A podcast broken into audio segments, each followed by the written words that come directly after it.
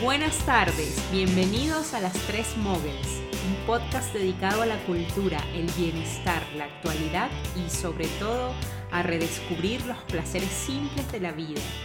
Somos tres mujeres emprendedoras apasionadas por los libros y el buen vivir. Adriana, licenciada en literatura y gestora cultural. Andreina, ingeniera química y apasionada de la economía creativa. Y Susana, comunicadora y librera. Hoy estamos grabando nuestro tercer episodio en el que conversaremos sobre el viaje que hizo Susi a la, a la vibrante India y sobre nuestro propósito del 2019, que es ayudar a las personas a leer más. Pero primero haremos nuestro abrebocas. Como siempre, un recorrido librero. Chicas, feliz año. ¡Feliz año! ¿Cómo la pasaron? Muy bien, Muy descansamos mucho. Qué bueno, pero cuéntenme qué se están leyendo. Susi, cuéntanos cuál es el libro que estás leyendo en este momento. Bueno, entonces, eh, yo no sé si yo les había contado que yo sufro de resaca eh, de libros. Ah, ok. A mí me cuesta mucho, después de terminar un libro, empezar otro. Me da durísimo. Entonces, normalmente, entre un libro y otro, cojo libros corticos o cuentos. Entonces, me encontré uno precioso que se llama Árboles. Es un libro álbum de gran formato. Y me pareció un libro espectacular porque creo que aunque es hecho para niños, es para cualquier persona que esté interesada en la naturaleza. Las ilustraciones son preciosas. Se ve. Qué Es de, pues. Qué pena, pero no sé los nombres de los autores pronunciarlos. Piotr Socha y Wojciech Graukowski. Eh, el caso es que es un libro que habla de los árboles desde todas las perspectivas. Enseña desde las semillas hasta lo que tiene que ver con el árbol como símbolo en las religiones, en las culturas, por ejemplo. Empieza con el árbol de la vida en México, las hojas. Es un libro informativo para mí bastante denso para un niño. Creo que un niño no se lo podría leer de principio a fin, pero que creo que pueden disfrutar como de a poquiticos, irlo leyendo para los niños que Claro. les encanta la naturaleza, Las ilustraciones las están ilustraciones preciosas. son preciosas. Y creo que para cualquier adulto que disfrute eh, el tema de los árboles y la naturaleza, que es un tema que normalmente la gente pregunta mucho y no hay mucho contenido. Sí, porque habla también entonces de los, de los animales, la interacción que tienen con los árboles, la madera, tiene comparativos como tipo infográfico de los árboles más altos, eh, datos interesantes, por ejemplo, que en Australia hay un árbol que es tan gordo que dentro del árbol, dentro del tronco, hay un bar y un restaurante.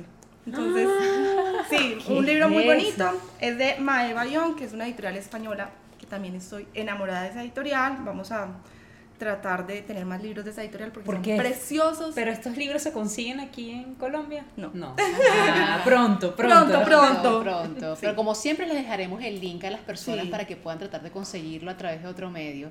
Ay, Susi, qué bello. De que está Sí. precioso el libro. André, cuéntanos, ¿tú qué, qué descansas sobre tu mesa de Bueno, noche? Ustedes Ya verán tengo- el grosor de este libro y dirán, Andreina, Dios mío, esto parece una Biblia. ¿Qué es esto? Esa no? mesa de noche tuya debe Bueno. ser bien. Está, está lleno de banderines. Niñas, decirles que este, acabo de terminar este libro hace dos noches, ¿ok? Es un libro de Tony Robbins que se llama Dinero, domina el juego. Yo sé que el tema de dinero puede ser un tema muy tabú, ¿no? Porque hay personas que creen fervientemente que de pronto el dinero es la raíz de todos los males, ¿no? Sin embargo, Tony lo que nos dice que no, el dinero sencillamente es algo neutro, ¿no? Ya depende de la persona, ¿no? Si tú eres una persona pues buena, y llegas a hacer mucho dinero, obviamente tú lo vas a reflejar, ¿no? Vas a ser altruista, vas a ayudar. Pero si eres una persona que no tiene pues una visión positiva del mundo, sino que se afinca más al mal, obviamente también se va a reflejar, ¿no? Entonces prácticamente lo que hace el dinero es magnetizar quién eres, ¿verdad? Como persona. Uno de los propósitos que yo tenía eh, el año pasado era educarme más a nivel financiero y me di cuenta que ahorrar hoy en día no es suficiente para garantizar que tu vejez va a ser, digamos, positiva o vas a tener una buena calidad de vida. Entonces por eso me lancé mi primer libro con, con Tony Robbins este año, que te explica básicamente estrategias para ahorrar, para invertir a largo plazo. Pero se necesita de conocimiento financiero no avanzado para, para, nada, comprender. para nada. Es más, yo creo que toda persona que viva en Estados Unidos y que sea empleada debe, Debe leer. este libro, ¿Y definitivamente. por qué en Estados Unidos? Porque él habla de muchas opciones, ¿verdad? Eh, fondos de inversión que cobran comisiones muy bajas en comparación con, con las típicas, ¿sí? Yo creo que, de hecho, yo ya les describí a mis primos, mira, tienes que leer este libro, ¿no? Para nosotros que estamos en Latinoamérica y para los emprendedores, ¿verdad? Es una buena referencia, sin embargo, mm, sugiero que también se eduquen y se formen en otras áreas, ¿verdad? Porque creo que como emprendedor también podemos invertir en proyectos que nos den retornos a la inversión más rápido, ¿no? Pero existe una versión resumida que se llama Inquebrantable, ¿no? que es Ah, prácticamente un resumen más accesible, súper recomendado, pero como les digo, si lo que quieren de verdad es garantizar una libertad financiera para su futuro, edúquense, lean de estos temas, ¿sí? Mira, yo tengo mi familia, pues yo he visto casos donde digo, wow, no se prepararon para la vejez y la verdad es que yo tengo miedo a llegar a una vejez pues sin, sin una calidad económica, ¿no? Entonces, mi misión este año es aprender más del tema y es más, investigar qué fondos de inversión en Latinoamérica existen que cobren bajas comisiones y bueno, espero, espero estar compartiéndole con ustedes en redes y estos espacios. Súper. ¿ok? Entonces, bueno, Adri, ¿qué, qué Pero es que quiero hacer un, un- un- un- paréntesis. Yo también. Yo siento que es que a estos libros no les ayuda la edición, porque Sí. un título que ya te dice dinero domina el juego, Sí. ya es bastante fuerte, Sí. y ponen un Ken, porque mm, se me parece, el señor Tony Robbins me parece un Ken, Tal entonces cual. yo si lo veo en una librería, yo digo, uy, no, yo no voy a leer eso, eso se ve super light. Tal cual. Yo creo que me parece, o sea, yo le sugeriría a Pai 2 que haga como algo un poquito más, más serio, porque más sinceramente, atractivo, más atractivo. sinceramente me parece que las portadas espantan. Tal cual. No, y además que tú lo ves y es un libro como muy masculino, ¿no? Eso es lo que yo te iba a decir, Sí. André, que generalmente, así como muchas veces decimos que hay novelas que no son femeninas, Sí. sin embargo, todo el tema de la portada este, hace que el libro prácticamente sea exclusivo para un público femenino. Este es el típico libro que uno ve y dice, oye, este, este libro es como para hombres, Sí, ¿no? como que uno no se cual. siente incluido. Tal cual. Que eso también es importantísimo, creo yo, que la mujer se eduque en el tema financiero, porque generalmente nos, nos autoexcluimos de Sí. este tipo de temas, Y ¿no? De hecho, en chicas- conversaciones, ay, no, los hombres estaban hablando de dinero, de carros, y nosotras... Adri, y me encanta, me encanta que toques ese tema porque justamente este fin de semana eh, descubrí dos libros de libertad financiera escritos por mujeres. Voy a revisarlos en detalle, son más atractivos, son mucho más delgados, pero niñas, esto es algo que no podemos ignorar, ¿ok? Los tiempos han cambiado, una pensión, una cuenta de ahorros no es suficiente para garantizar nuestro futuro económico, ¿no? Entonces, sí, bueno, Paidosa, ojalá hagas una versión de pronto un Sí. poco más atractiva, pero decirles que, bueno, vale la pena y ya verán mis posts durante este año con algunas píldoras. No, les pondremos en las redes sociales para que lo miren y nos den su Claro. opinión. Adri, ¿tú qué nos traes hoy? Bueno, yo, un, un libro muy diferente a lo que acabamos de escuchar de Andre. Este libro es un libro del que yo me enamoré hace tiempo. Se llama La librería ambulante de Christopher Morley. A mí me fascina leer libros que hablan sobre Sobre libros o sobre el amor a los libros, ¿no? Y este es el típico libro que, que va de eso, ¿no? Es una pareja que se conoce, es un, eh, el protagonista es una persona muy cómica porque él tiene una librería ambulante, él va por todos los pueblos de Estados Unidos vendiendo libros, ¿no? Eh, y resulta ser que él se da cuenta que él quiere escribir un libro y para eso se necesita tiempo, tiempo que le quita esta librería ambulante. Entonces él decide venderlo y se lo compra a una señora de pueblo lectora, pero que no sabe nada de la venta de libros y que quiere cambiar su vida, quiere una aventura en su vida porque se la, eh, vive con el hermano y ella lo que hace es limpiar y cocinar. Se, coci- se considera la mejor cocinera del mundo, pero ella quiere hacer como un cambio en su vida. ¿no? Entonces el libro va de eso, es muy cómico, tiene un humor que de verdad me encanta y sobre todo te deja a ti como lector todo ese tema que surge a través de los libros y a partir de, de, pues, de- del amor por los libros, ¿no? Entonces es un libro que de verdad, pues mm, yo estoy fascinada releyéndolo y, y yo siempre pues hablo bien de este libro. Está editado por Periférica, que es una editorial independiente española. Preciosa, el papel es sí, espectacular. Es el grupo. Contexto, ¿no? Del grupo editorial Contexto. del si grupo editorial Sí, Contexto Y, y de verdad que es un libro que se lee muy rápido, es muy ameno y como les digo, les da esa- ese sabor ¿no? para las personas que amamos a los libros, de, de que los libros salvan, de que los libros crean puentes y como les digo, se lee muy rápido. Eso es lo que me estoy leyendo ahorita. Muy bien. Bueno, para la presentación del tema, eh, queremos citar a la Madre Teresa de Calcuta. Nunca estarás tan ocupado como para no pensar en los demás.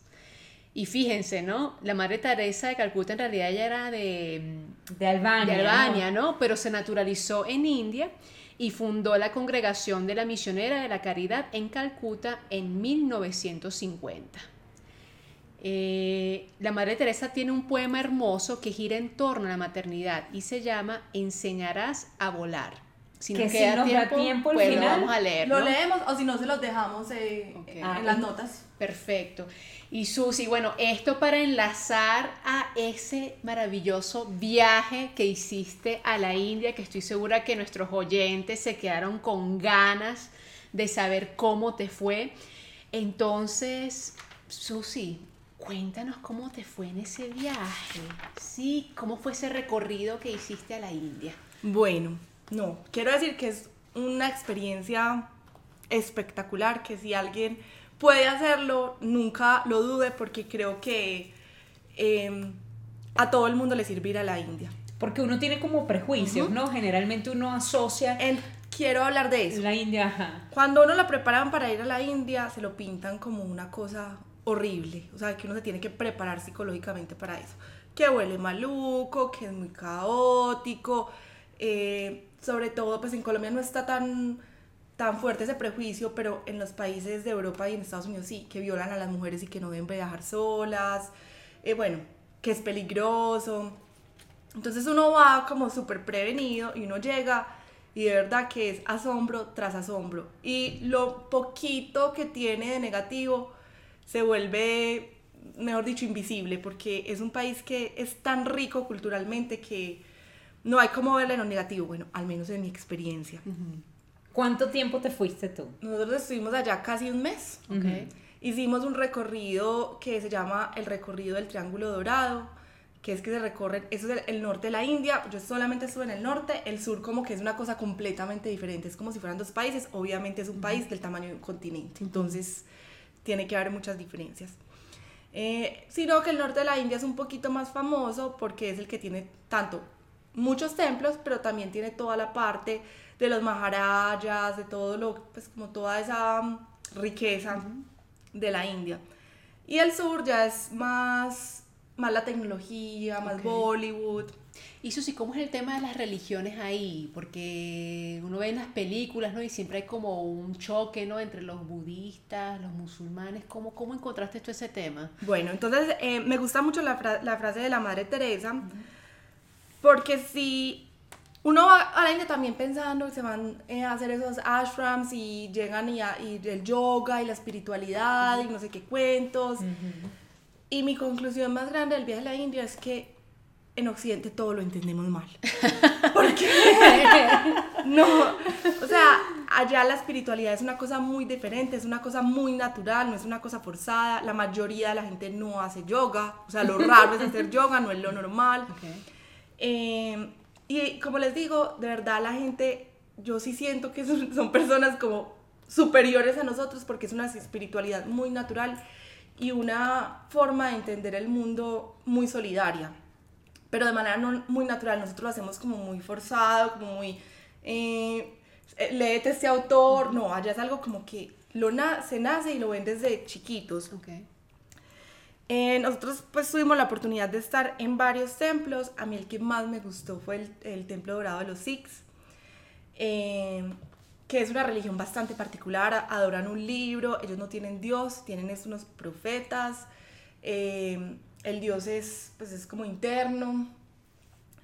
Pero eh, hablando de la solidaridad de la Madre Teresa de Calcuta, me encantó, pues confieso que hasta lloré como de lo que me impresionó porque los Sikhs además son la gente normalmente más rica de la India, porque para ellos la economía es muy importante para poder vivir en paz.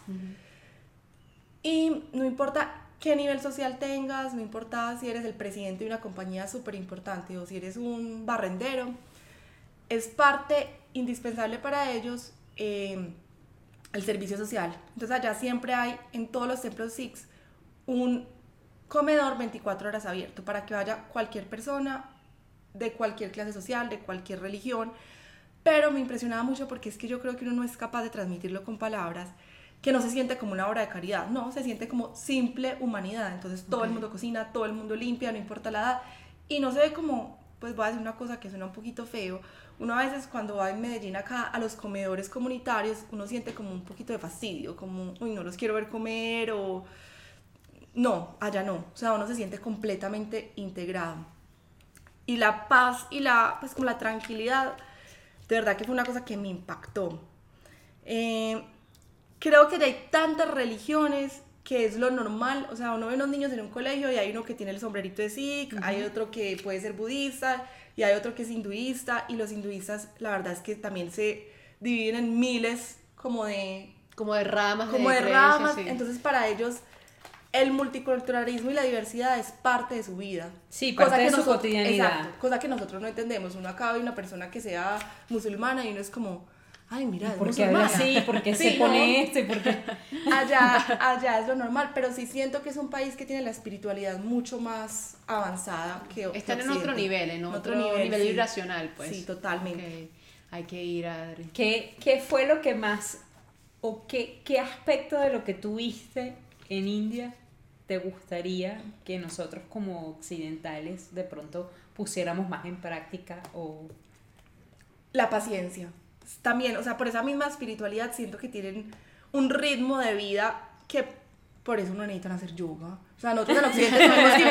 Porque, acelerado, acelerado. Una cosa que me impactó muchísimo, pues como una cosa que parece muy banal, pero que me impactó mucho, y es que cuando uno vuela, ustedes no han visto que cuando el avión para, en Occidente mismo que para, todo el mundo ya se está levantando, ya está sacando maletas y ya está hablando por celular y la gente es como un afán por salir del avión.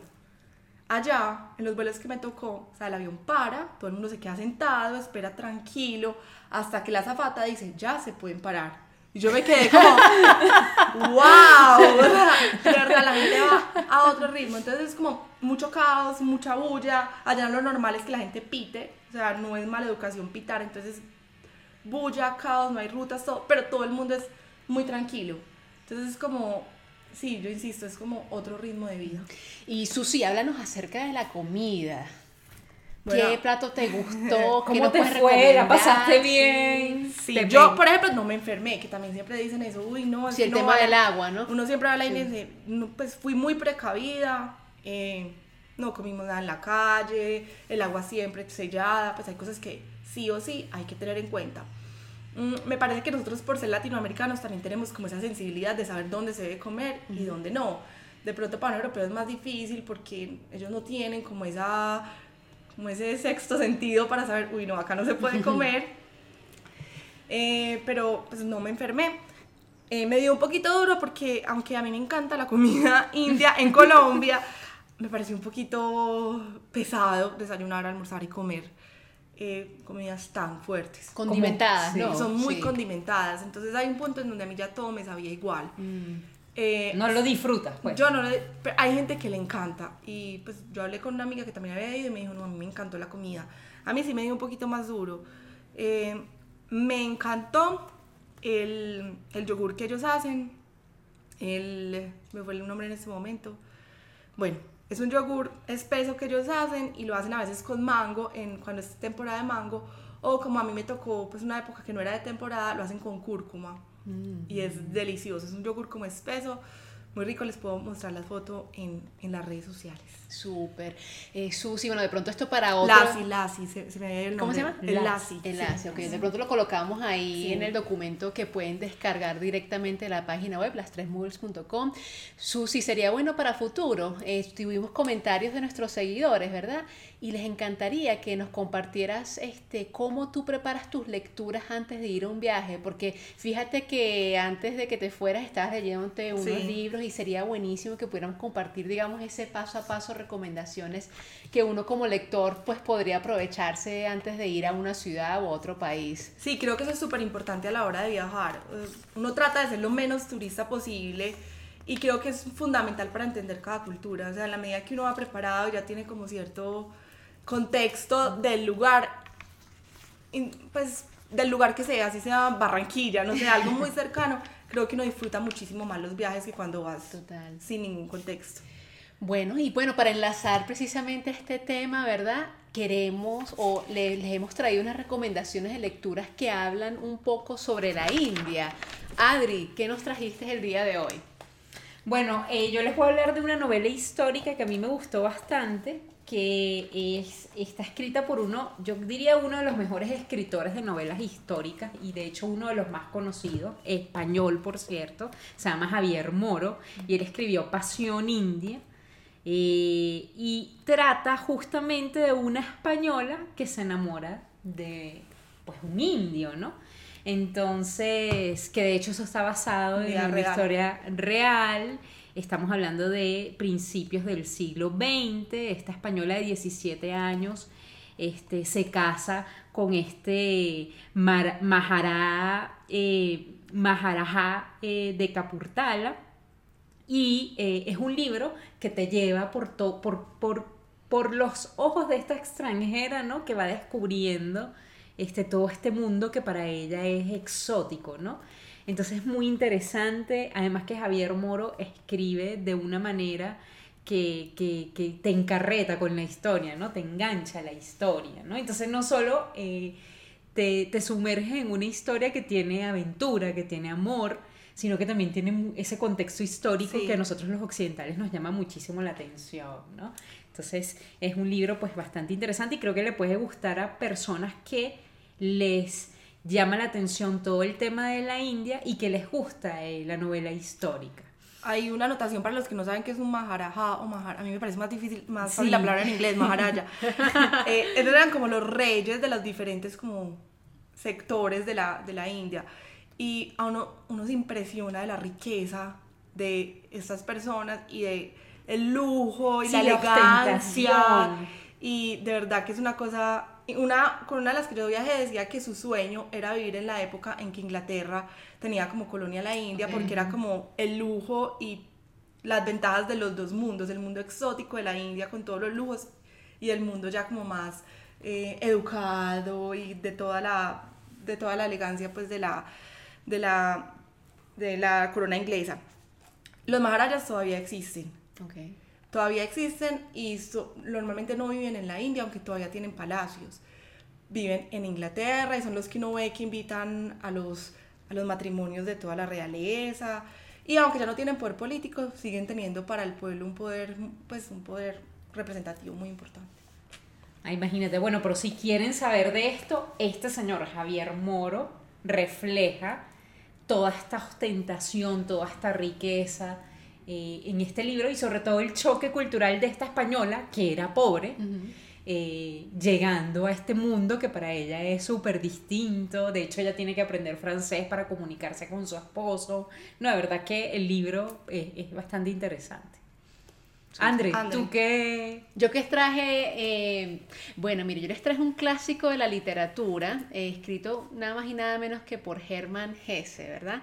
Y se llama Siddhartha, que ahora que, bueno, que Susi nos menciona todo el tema de espiritualidad, estoy muy intrigada en conocer a un- alguien de la India que haya leído este clásico de la literatura para ver qué nos dice acerca de esta búsqueda que, que tiene Siddhartha en este libro, ¿no? Ese libro es maravilloso. Yo tengo que confesar que yo nunca, me leí Nunca. ese libro, yo no sé por qué. Te lo voy a prestar, mira, hay Se personas, lee rápido hay, per- el libro. hay personas que dicen que incluso es como un libro casi que de desarrollo personal, ¿no? Sí, total. Pero para como darles un poquito de un resumen, ¿no? Siddhartha en realidad significa aquel que alcanzó sus objetivos, ¿sí? Eh, o todo deseo ha sido satisfecho. Y de hecho, este Hermann Hesse en cierta manera, pues, se inspiró en la vida de Buda, ¿no? Que Buda, su nombre real, pues, era el príncipe Siddhartha Gautama y luego era Buda, Buda Gautama, ¿no? Y es básicamente el recorrido de un joven eh, que es hijo de un sacerdote, que creo que allá le dicen Brahman o Brahman, eh, donde él pues está haciendo una búsqueda que le lleve a, a la sabiduría final, ¿no? Eh, es un libro muy corto de leer. De hecho, fíjate, esta es la edición que tengo es una edición de bolsillo. La letra, y la letra gigante, para leer edición de bolsillo. Yo creo que es una novela excelente para llevar a la playa o mm, leerlo en el avión y... O para esos momentos míos en que no, no, quiero pasar de una novela a otra. Exactamente, exactamente. Este, como te digo, no sé qué opinará un indio acerca de este libro. Es uno de mis clásicos favoritos y y siempre lo recomiendo, ¿no? Porque hay mucha gente que de pronto no le gusta las novelas, los libros de desarrollo personal, de autoayuda, ¿verdad? O no les gusta la literatura. Bueno, este creo que es una fusión de ambas. Está muy bien escrito y de verdad que te hace reflexionar mucho acerca de, pues, no hay ninguna crítica sobre, eh, de Germán Hess, oí muchas críticas sobre Chopra. Ellos no quieren a Chopra ah, para nada. Para nada. Muy comercial, me imagino sí, yo. Porque ellos dicen, ellos dicen la espiritualidad Además ellos dicen que la espiritualidad no es algo que uno aprende, sino que es algo como que uno tiene y desarrolla. Para ellos eso de uno ir a algún lado a aprender espiritualidad les parece como un poquito raro. O sea, yo hacía el símil como cuando uno ve a un extranjero que quiere ser, bailar muy bien vallenato salsa, que uno lo ve como un poquito ridículo. Sí, forzado. Forzado, sí.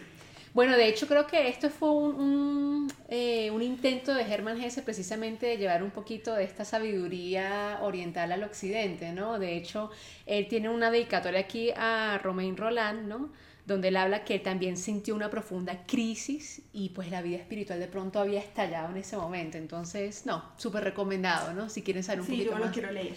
Te lo voy a prestar, Susi. Susi, ¿y qué libro nos traes hoy? Bueno, aparte de toda esta información tan interesante que nos has revelado de la India, ¿qué más nos puedes decir en cuanto a libros que hablen sobre, sobre esa cultura? Bueno, yo creo que hay dos autores pues que si uno va a la India tiene que leer, que son Arundhati Roy y Salman Rushdie, los dos son autores pues que tienen libros muy buenos sobre la India, hay que leerlos, pero eh, hoy les quise traer uno muy bonito que me encontré, que es de un libro que vamos a leer en nuestro próximo club de lectura que se llama La Trenza, eh, escrito por la de Titia Colambani. Eh, el libro inicialmente fue para adultos, que es el que vamos a leer en, en el club de lectura, desarrolla la historia de tres mujeres, una en la India, otra en Italia y la otra en Canadá. Y pues coincidencialmente me encontré que habían creado una versión infantil que se llama igualmente La Trenza, pero que solamente cuenta la historia de la niña de la India. Me gustó mucho porque en el libro de los adultos sentí un poquito de cliché frente a los temas de la India. O sea, uno cuando se imagina de la India se imagina la pobreza, que comían ratas, un montón de cosas negativas frente a la India y de sufrimiento que ellos han tratado de pues como de resolver y que el mundo no los vea así y lo veo como un símil con el narcotráfico. Para ellos que no les habla de la pobreza, de los intocables, de todo eso, es como cuando no le hablan del, narcotráfico de Pablo Escobar, lo sienten medio como ofensivo. Pero el de la niña logra ser un poquito, obviamente como es para niños, un poquito menos clichésudo y cuentas como la historia de lo que tiene que hacer una niña para ir a un colegio para intocables y porque el sueño de la niña, si es, eh, la mamá de la niña es que la niña aprenda a escribir y pueda tener un trabajo. Eh, si bien es cierto que yo no sentí que en la India pues la pobreza fuera una cosa que no se vea en Colombia, creo que el que viva en Colombia ha visto la pobreza que se ve en la India, eh, sí tienen un porcentaje muy alto de analfabetismo, o sea, sí hay muchísima gente que no, que no sabe escribir, tienen mucho problema con el lenguaje porque eh, los dos lenguajes son, oficiales son el hindi y el inglés, pero si tú hablas otro idioma, allá hay muchos idiomas, probablemente, y no tienes una, una, buena educación, probablemente te va a costar muchísimo entender los comunicados oficiales. O sea, si sigue, es un país muy grande, hay muchos problemas frente a eso, entonces el analfabetismo sí es un problema muy grande. ¿y ¿cuántos idiomas se hablan en la India? No, me corchaste, no, te sabría decir, pero, muchísimos. Muchísimos, ¿no? Como son casi que varios países en un solo continente, ¿no? Eh, el bengalí es uno muy importante. En el norte es básicamente hindi e inglés. Eh, pero sí yo, por ejemplo, pensé que hablaban más inglés. No, en los lugares chiquitos hablan solamente hindi. Y las comunicaciones son muchas en inglés y muchas en hindi. Entonces, si no eres de ninguno de esos dos idiomas oficiales, creo que sí tienes muchos problemas. Y mucha gente no sabe escribir y leer. Entonces, me gustó mucho porque al final la niña logra, pues, entrar a, la escuela. Cambió un poquito la historia allí. Sí, o sea, es, es más para niños, entonces tiene un final bastante feliz. Y me gustó que, pues ya yendo, eh, ilustra muy bien a los niños los uniformes que uno de verdad los ve en la calle, azulitos con blanco, el colorido de la India que sí es una cosa increíble.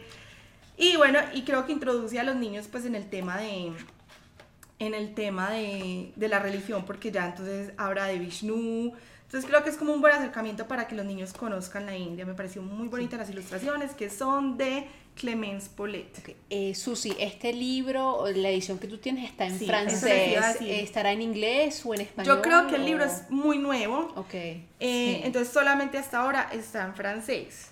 Pero no, no creo que se demore en, en, traducirlo porque el libro ha sido muy exitoso en todo el mundo, el libro de la trenza. Sí, total. Entonces yo creo que rápidamente traducen también la versión infantil. Súper esa recomendación, Susi. Bueno, y como les habíamos dicho, eh, nuestro primer episodio del 2019 tiene un objetivo que es ayudarles a leer más. Y para eso eh, creamos una herramienta que afortunadamente ha gustado mucho hasta ahora, que es una bitácora de lectura. La experta en el tema es Adri. Entonces, Adri, cuéntanos qué es una bitácora de lectura. Bueno, eh, primero decirles que nosotras estamos felices de contar con nuestra bitácora de lectura. Y muy emocionadas por la recepción, de verdad. Nos han contactado de diferentes países, de verdad que estamos felices. Bueno, y decirles que esto es una idea muy sencilla, surge una idea muy sencilla. Esto es, eh, nosotras quisimos eh, que cada lector tuviera una especie de diario de lectura. ¿Para qué? Para tener ahí a la mano, este, de manera específica, una libreta en donde anotar esos aspectos que son importantes, recordar, tener en el tiempo, este, para un lector, ¿no? Entonces, esto está hecho con la intención de convertirse en una compañía de lectura para cada lector. En esta bitácora ustedes pueden registrar justamente datos sobre cada una de las lecturas que, realicen y está hecha con el propósito de que ustedes lean más, que ustedes utilicen esto como una herramienta para tenerla allí y, motivarse a leer más, ¿no? Eh, decirles que la bitácora eh, está disponible en 9 3 cuartos y que eh, yo siempre digo, cuando me preguntan, bueno, siempre tengo como algunos tips para leer más que a mí me han funcionado. Y una de las cosas que yo recomiendo siempre es que uno tenga una bitácora de lectura. Porque uno llega a una bitácora de lectura y de pronto llega junio y tú te das cuenta que de pronto en junio tú solo te has leído tres libros. Entonces es algo así como, como una alarma, como un recordatorio. Hey, mira, esto es lo que tú te has leído en seis meses, ¿no? Entonces esto puede hacer que nosotras, nosotros, perdón, eh, eh, tengamos una herramienta para monitorear nuestra actividad de lectura. Adri, ¿por qué no les contamos a nuestros oyentes qué encuentran dentro de la bitácora? ¿Qué pueden registrar? Bueno, fíjate, primero la bitácora es muy divertida porque eh, la bitácora empieza con una biografía literaria y se van a encontrar con cosas como preguntas o ítems en donde pueden apuntar el primer libro que se leyeron, ese libro que se han leído varias veces, aquel libro que no volverían a leer y ya luego se encuentran con eh, la bitácora como tal. En la bitácora este, tenemos espacio para colocar el título del, libro, el autor, la nacionalidad, la fecha de lectura, cuánto tardamos leyéndonos un libro, la valoración, eh, un espacio para colocar las frases que nos gustaron, otro espacio para colocar las opiniones, de dónde viene ese libro, fue un regalo de, fue prestado de alguna persona, alguna biblioteca, fue adquirido en alguna librería o fue trocado en algún trueque de libros. Y al final se encuentran con varias cosas interesantes, por ejemplo, un mapa mundi en donde puedes apuntar a qué lugares has viajado a través de los libros, también te puedes encontrar con...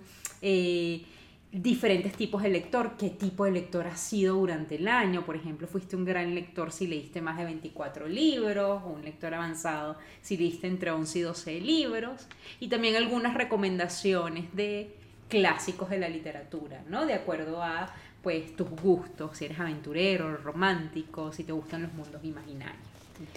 Es una bitácora o una libretica muy em, portátil, te cabe en tu bolso, en tu cartera, prácticamente en un bolsillo de un pantalón.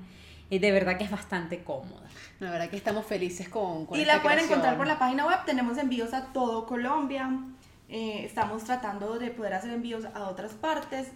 Todavía estamos trabajándole, pero bueno, esperamos en algún momento darle una buena noticia a nuestros oyentes. Decirles que eh, esto, esta bitácora, pues sale a la luz gracias a una alianza entre 93 cuartos, Proyectos B612 y nuestro aliado en temas de diseño 111. Y me encanta este detalle que sale en la parte de atrás de, de la bitácora, ¿no? Y, y ojalá que esta frase de lector runner, como Adri es conocida en redes, pues los anime a leer más, ¿no? Y dice así, si no te gusta leer es porque todavía no has llegado al libro indicado. Bueno, Adri, ahora sí vamos con tu sección, la curiosidad lingüística del episodio, Les ¿no? traigo una palabra súper usada en la actualidad Ajá. y que no sabemos que proviene del sánscrito. Ay, imagínate. Y esa palabra es la palabra gurú. Uy, tú sabes que Tony Robbins Es un gurú, Es un gurú gurú. financiero. financiero, pero él dice, no soy su gurú. Hay un, hay un documental en Nexus por ahí que dice, yo no soy su gurú, ¿no? Bueno, gurú proviene del sánscrito y significa maestro. El término comenzó a ser utilizado en el hinduismo para nombrar al jefe religioso o al maestro espiritual. Hoy en día se utiliza esta palabra para hacer referencia a alguien a quien se le considera una autoridad intelectual o también un guía espiritual. Así que mm, súper eh, usada esa palabra y, y- y fíjense que, que hasta hemos heredado de, del hinduismo, ¿no? Eh, palabras. Bueno, Adri, tú eres mi gurú de lectura, definitivamente. Gracias, Andre, gracias. Para finalizar, Andre, vamos a citar a un premio Nobel de la literatura. Fíjate que este señor fue el primer Nobel no europeo. Se le entregó su premio en 1913. Y muchas, muchos de nosotros han oído escuchar de él. Él se llama Rabindranath Tagore. Eh, y él eh, escribió algo como esto. Andre, cuéntanos. No puedes cruzar el mar simplemente mirando el agua. Bueno, Ah, Hay que lanzarse, ¿no? Hay que Aventurarse. lanzarse, hay y que ese es el mensaje que queremos darles a ustedes eh, justamente para iniciar este 2019, ¿no? qué bueno que esperemos que esté pues lleno de aprendizajes, viajes, aventuras y por supuesto buenas lecturas. Yo quería decirles unas cositas, una cosita del gurú. En la religión que les dije que tanto me había impactado Ujú. es la religión de los gurús. Entonces, la el que la fundó, el que escribió esos libros, se llama el Gurú Nanak. Y, y, y esa religión tiene 10 gurús. Y de ahí viene esa palabra. Pues, todo se conecta. bueno, no. Recuerden que hemos creado una nueva, una nueva cuenta en Instagram, arroba las tres muggles, eh, las tres con todo en letras, para que nos cuenten cuáles son esos relatos o personajes eh, que quieren de que hablemos, eh, qué temas les gustarían. Síganos y entérense de nuestros episodios quincenales. Y bueno, también nos pueden seguir en proyectos B612 o en 9 3 cuartos 9 con número 3 cuartos con letra para que conozcan nuestro trabajo, eh, nos- que nos califiquen por favor para poderles llegar a muchísima más gente con este podcast y que nos cuenten qué quisieran escuchar.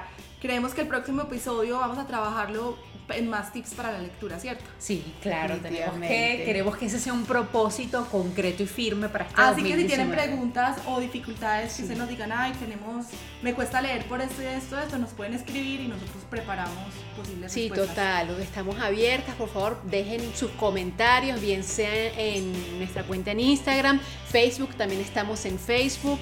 Eh, incluso tenemos un correo electrónico, las tres gmail.com. Entonces estaremos esperando sus comentarios. Chicas, me encantó este especial de Año Nuevo, ¿verdad? Igual yo quisiera India. ir a la India ahora que escuché a Total, Susi, así sí. que me lo pongo en mi lista de destinos. Vamos a colocarlo ahí. Como saben, eh, estaremos lanzando pues, los episodios este año de manera quincenal. Muchas personas nos han dicho, oye, pero ¿por qué no lo hacen de manera semanal y eso? Entonces, bueno, vamos a ver si a futuro pues contamos con el apoyo de patrocinantes que nos permitan este, hacerlo realidad. Así que chicas, espero que tengan un excelente día, deseándoles lo mejor en este 2019. Igual, Igual para ti. Y, bueno, para ustedes, eh, nos escuchamos dentro de 15 días. Que estén muy bien. Chao. Cuídense.